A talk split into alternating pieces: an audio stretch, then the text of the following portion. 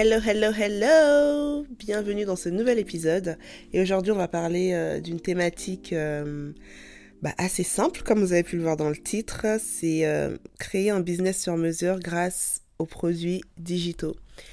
alors, il y a plusieurs manières de se créer un business sur mesure. Et avant même qu'on explore tout ça, je voulais qu'on revienne un petit peu sur la notion de business sur mesure. Qu'est-ce que c'est réellement?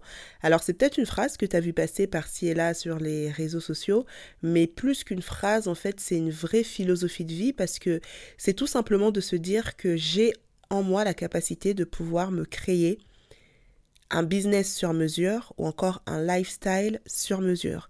Ça veut dire que à un moment donné, ce qu'on nous a toujours appris, à savoir euh, rentrer dans une case, euh, être lisse, faire exactement ce qu'on attend de nous et finalement parfois se sentir frustré, se sentir euh, emprisonné, se sentir euh, déprimé, hein, tout simplement, dans certains types de lifestyle, bah, c'est pas une vérité absolue.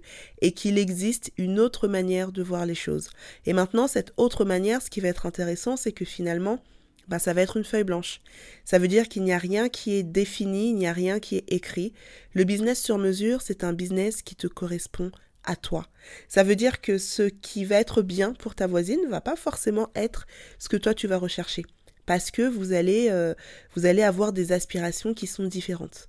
Par exemple, il y a une image euh, très cliché qu'on a, c'est que euh, souvent on va se dire, bah voilà, c'est génial, je vais être à mon compte et je vais être digital nomade. Genre, je vais voyager, aller partout, en Asie, en Amérique, en Afrique, avec mon sac à dos, mon ordinateur, et je peux travailler de partout et c'est génial.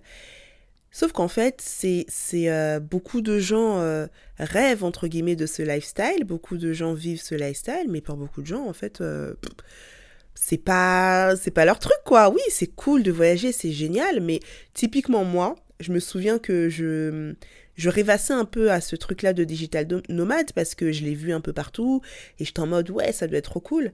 Mais en fait, autant j'aime beaucoup voyager, autant les longs trajets en avion, mais euh, oh, je suis au bout de ma vie en fait. Je, euh, ce côté où euh, déjà les longs trajets, ensuite t'es dans un hôtel, t'es pas vraiment chez toi, t'as à peine le temps de commencer à, à prendre tes marques, tu dois déjà bouger.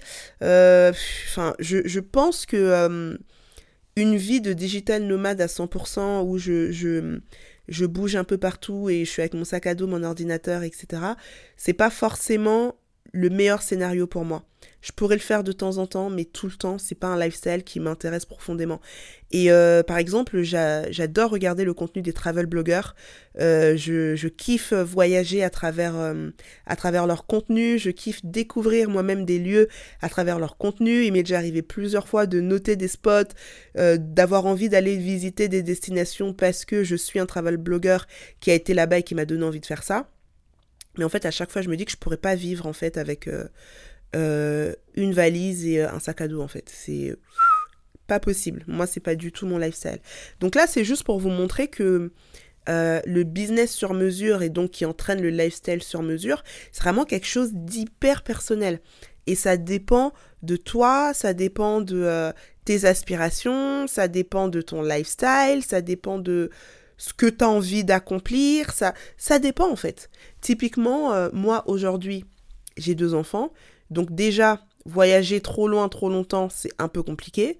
Et en fait, euh, moi aujourd'hui, avoir un business sur mesure, c'est tout simplement avoir un business qui me permet ben, de pouvoir décider que ma journée va être off parce que mon fils a fait de la fièvre la veille et que euh, et qu'il faut rester à la maison.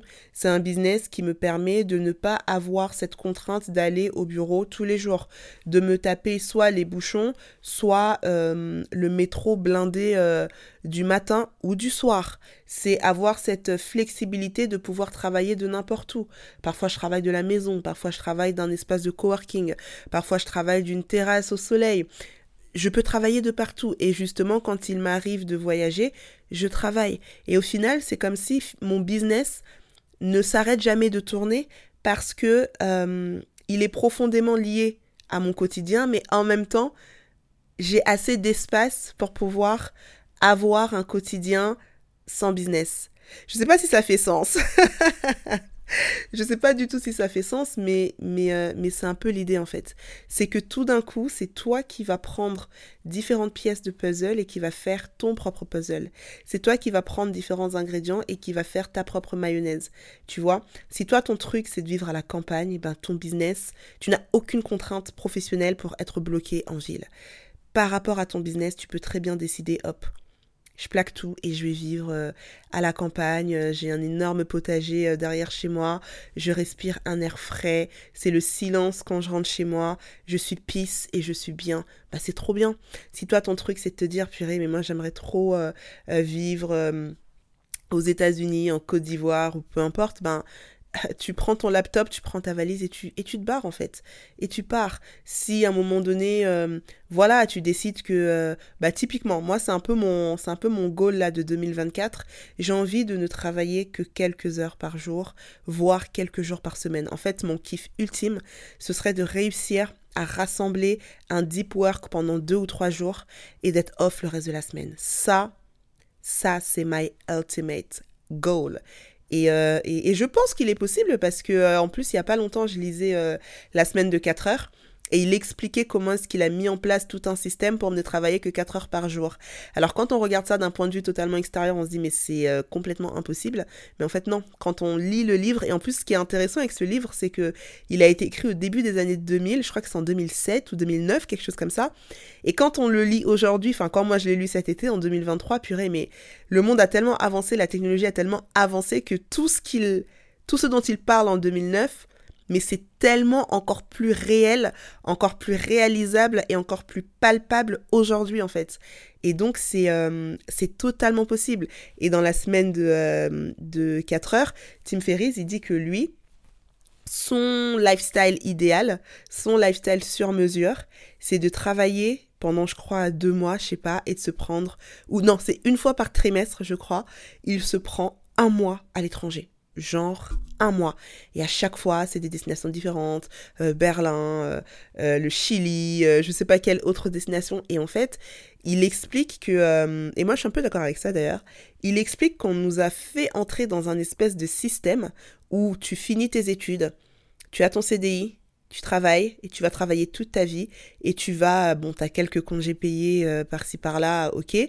Et en fait, tu vas attendre la retraite pour, entre guillemets, vivre tu vas attendre la retraite pour faire ces choses que, que tu avais envie de faire mais que tu n'as pas pu faire parce que tu travaillais, tu avais un 9-5, un 9 to 5 comme disent les, euh, les anglo-saxons. Et finalement, tu vas vivre avec cet espoir de la retraite.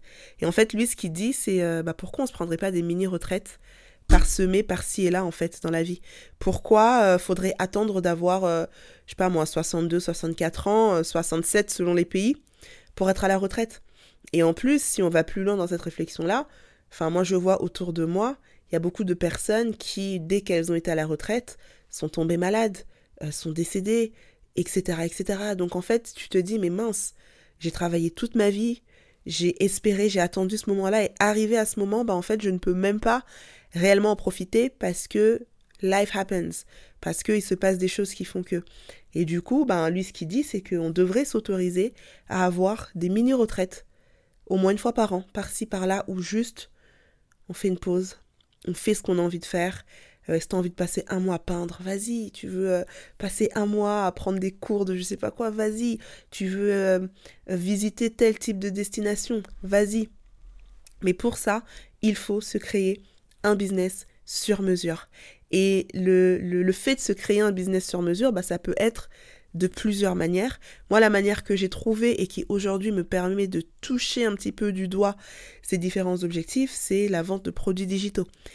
Si tu me suis sur les réseaux sociaux, tu sais que j'en parle matin, midi et soir, mais c'est vraiment parce que ça a été une révolution dans mon système de pensée et parce que j'ai, euh, après presque dix ans d'entrepreneuriat, j'ai trouvé un type de produit qui me permet, un, de faire ce que j'aime, à savoir partager, euh, encourager, challenger, aider les personnes, mettre mon expérience au service de personnes qui ont elles aussi envie d'avancer sur certains types de sujets. Euh, ça me permet bah, de travailler avec des outils que, euh, que j'adore, à savoir bah, les réseaux sociaux, tout ce qui va être lié de près ou de loin au digital, à la photographie, à l'image. Enfin voilà, c'est des choses que j'aime faire, c'est des choses que je fais naturellement. Et à côté de ça, ben, je, je gagne de l'argent, je gagne bien plus que quand j'étais entrepreneur euh, dans la mode, je gagne bien bien plus que quand j'étais euh, salarié. Donc c'est vraiment un espèce de format qui te permet finalement d'avoir le beurre et l'argent du beurre, d'avoir du temps pour toi, d'avoir du temps pour ce que tu aimes, ce que tu aimes en termes de choses, mais également les personnes que tu aimes, passer du temps avec ta famille, avec euh, tes enfants, avec tes amis, euh, développer des passions.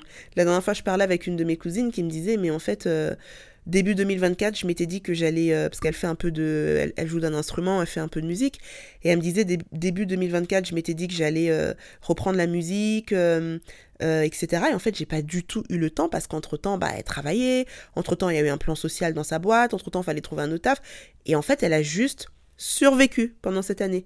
Et là, elle me disait, bah, 2024, j'ai vraiment envie de m'imposer du temps pour les choses que j'aime.